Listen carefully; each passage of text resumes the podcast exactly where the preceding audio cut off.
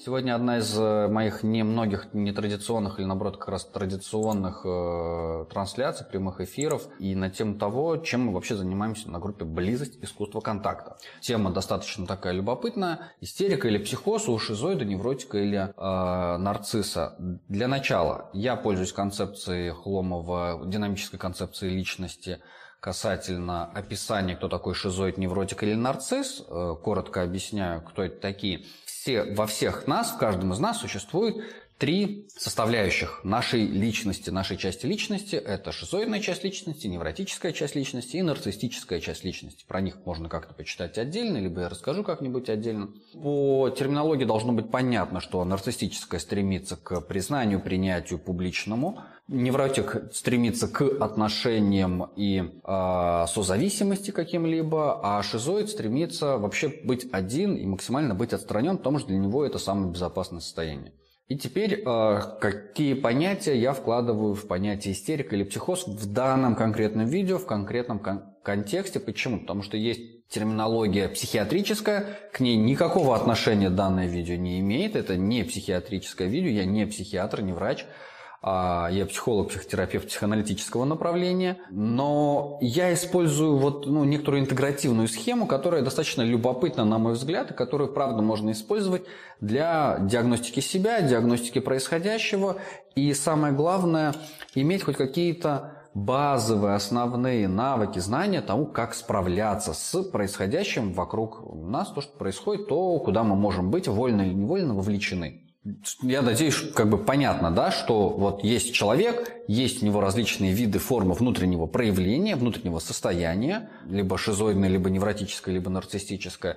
И есть всякие, это не состояние, на самом деле, это части личности, которые преобладают в большей степени. У кого-то в зависимости от настроения. Ну, то есть мы все одновременно являемся и первым, вторым, и третьим.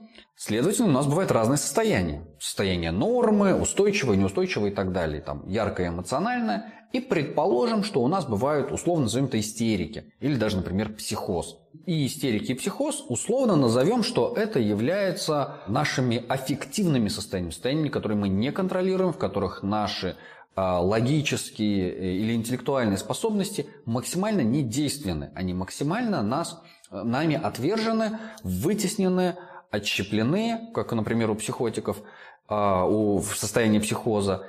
И мы себя не особо хорошо контролируем. Либо человек, которого мы можем наблюдать в контексте, например, отношений. Сидит э, там молодая пара или кто-то один дома, и вдруг наступает какое-то эмоциональное состояние, э, и вот это, у этой молодой пары, например, там женщина дает какую-то реакцию, неоднозначную, очень сильную, яркую, эмоциональную, или мужчина дает реакцию.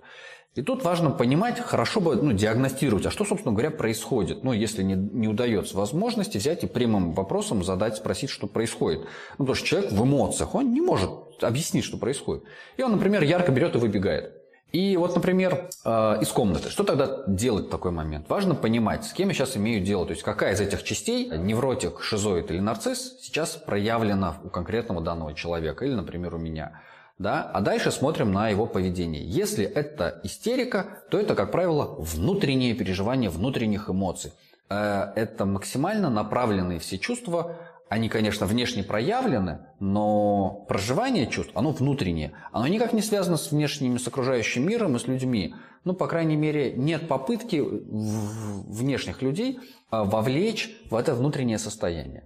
А психоз – это как раз-таки состояние, когда э, есть желание вовлечь внешних людей в свое внутреннее переживание. Ну, как у психотиков происходит. Есть огромная какая-то внутренняя вытесненная часть, э, например, агрессии, ярости, страха, негодования, разных чувств. Она вытеснена, она вытеснена вовне, и, как правило, она вытеснена в конкретного человека, находящегося рядом. И тогда человек в состоянии психоза, конечно же, вытесняет свои эмоции и чувства, вкладывает их в другого и жаждет их получить. Ну, потому что самому это невыносимо, вот как у маленьких детей полтора года, которые маму бьют, самим невыносимо справиться с этими чувствами. И тогда они эти чувства интегрируют в другого, ну так, эмоционально интегрируют в другого и пытаются с ними воссоединиться, сконтактировать. И, например, психотики, психопаты, неправильно, психоз проявляется тем, что человек пытается взять, напасть, побить, еще что-то сделать. А истерика, она наоборот, она не заключена в том, чтобы человека трогать, как захватить его, нет. Она заключается в том, чтобы в себя ввалиться и побыть внутри себя и находиться в этом внутреннем состоянии. И, собственно, моя задача сегодня рассказать, что делать с шизоидом, невротиком, нарциссом в том или ином состоянии. Ну, например, чего делать э, с нарциссом, у которого истерика. Ничего с ним делать вообще не надо.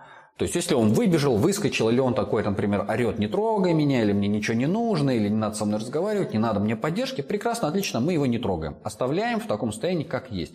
Нечего нарцисса трогать. Он, у него главная беда и проблема – это его чувство стыда. А, то есть он явно не справляется с этим чувством стыда, и ему невозможно не попросить поддержки, невозможно не прожить свою, свой стыд. И вот он находится в этом тупике. Но ему нужно время преодолеть этот стыд и потом уже потом обращаться к людям. Это то, что касается истерики у нарцисса. Поэтому трогать его не надо.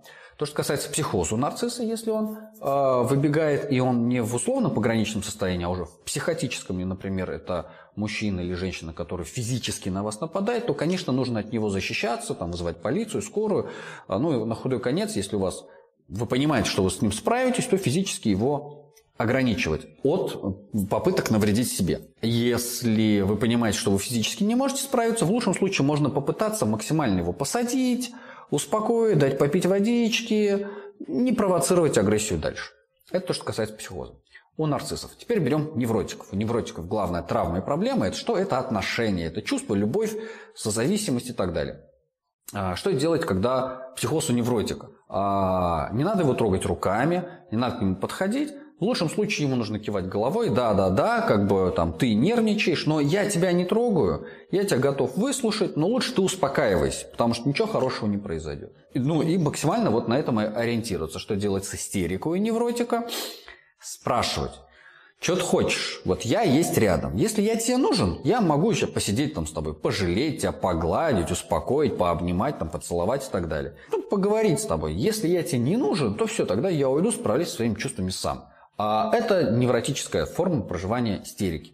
А, ну, то есть, и что делать второму человеку рядом с тем человеком, который это проживает? Ну, либо присутствовать, либо не присутствовать. И также обязательно уточнять, спрашивать, как себя вести рядом с ним. И, собственно говоря, шизоидная самая простая, а, она больше похожа на такую на аути, э, аутистическую, аутическую форму а, проживания – а она какая? Она очень скромная, тихая, закрытая в себе. И вот он садится, хочет там сам поплакать, попереживать.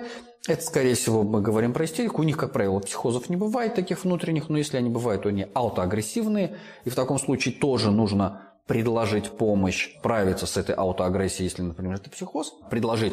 Может, ты там подушку побьешь, не знаю, чем себя калечить.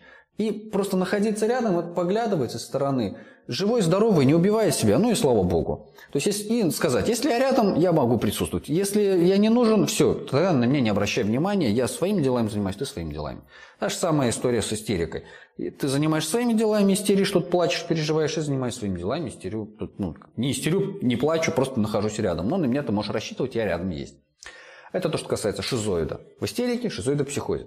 Невротик психозе невротик в истерике и нарцисс в психозе, нарцисс в истерике. Я уже объяснил. То есть нарциссы, у них э, ключевое чувство стыда, э, их трогать лишний раз не надо, возбуждать не надо. Если они падают на пол, начинают истерить, кричать, как дети малые там в магазине орать, требовать игрушку, ничего, спокойненько, да-да-да, я понимаю, что ты тебе плохо, больно, переживаешь, но я ничего с тобой делать не буду.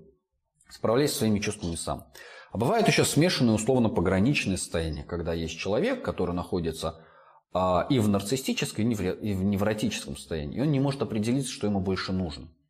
Тогда в таких случаях тоже максимально нужно ну, продемонстрировать, что я тебе не угрожаю, что я для тебя не представляю опасности, я тебе не собираюсь причинять ни спасение, не собираюсь причинять тебе а, там никакую не любовь и так далее, и так далее. Я просто присутствую рядом, и если что, ты можешь ко мне обращаться.